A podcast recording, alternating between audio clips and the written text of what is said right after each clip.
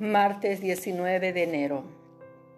Evangelio de Marcos capítulo 2 versículo 23 al 28. Un sábado iba Jesús paseando por entre unos sembrados.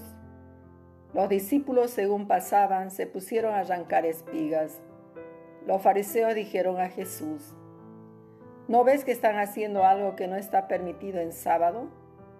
Jesús les contestó, ¿Nunca han leído ustedes lo que hizo David cuando él y sus compañeros se sintieron muy hambrientos? Entró en la casa de Dios, siendo Abiatar sumo sacerdote, y comió de los panes de la ofrenda, algo que no estaba permitido comer a nadie, sino solamente a los sacerdotes. Y dio también a los que lo acompañaban. Y Jesús añadió, Dios hizo el sábado por causa del ser humano y no al ser humano por causa del sábado. El Hijo del Hombre es Señor también del sábado. Palabra del Señor. Gloria a ti, Señor Jesús.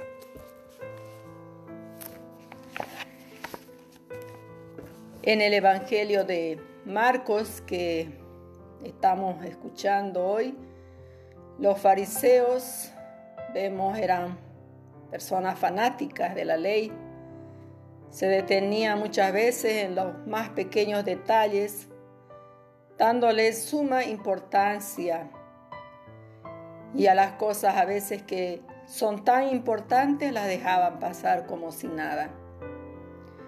Para ellos la tradición de los antepasados era más importante que cualquier cosa incluso más respetado que los mandamientos de la ley de Dios.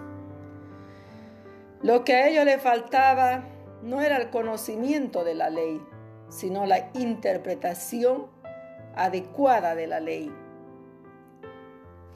Esta ley de la que estamos hablando permitía a los judíos que pasaban necesidad cortar espigas de los sembrados para satisfacer sus necesidades sin tener ningún problema con los dueños de los sembrados. Todo cambiaba si el cortar las espigas se lo hacía en sábado. He ahí el gran problema de Jesús con los fariseos. Jesús, queridos hermanos, hace cosas que no están permitidas en sábado. Cura a los enfermos, cosecha espigas, libera a los endemoniados, y son estas actitudes que sacan de quicio a los fariseos. Por eso andan buscando para matarlo. Lo miran como un quebrantador de la ley.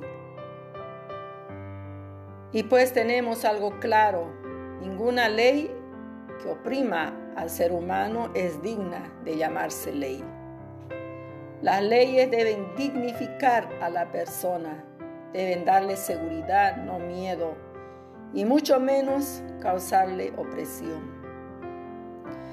Pidamos al Señor ser sensato al momento de interpretar la palabra de Dios, que no seamos como los fariseos que solo quieren hacerse ver.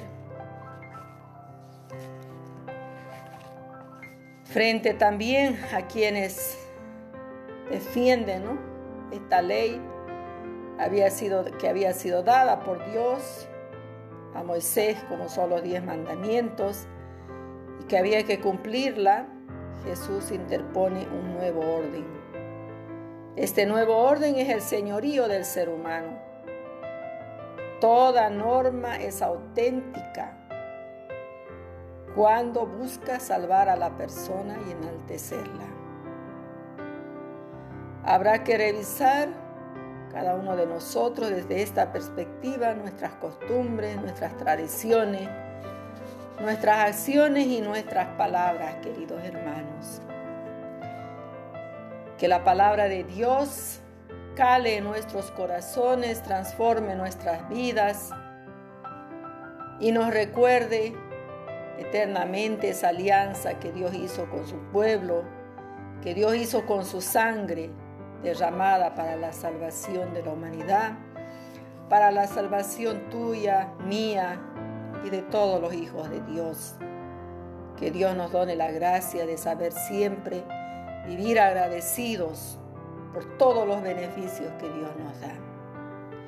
Dios los bendiga, queridos hermanos, bendiga a sus familiares, bendiga a todos los niños, los jóvenes y nos done la capacidad de poder también nosotros ser transmisores de esta palabra de vida, la palabra de Dios.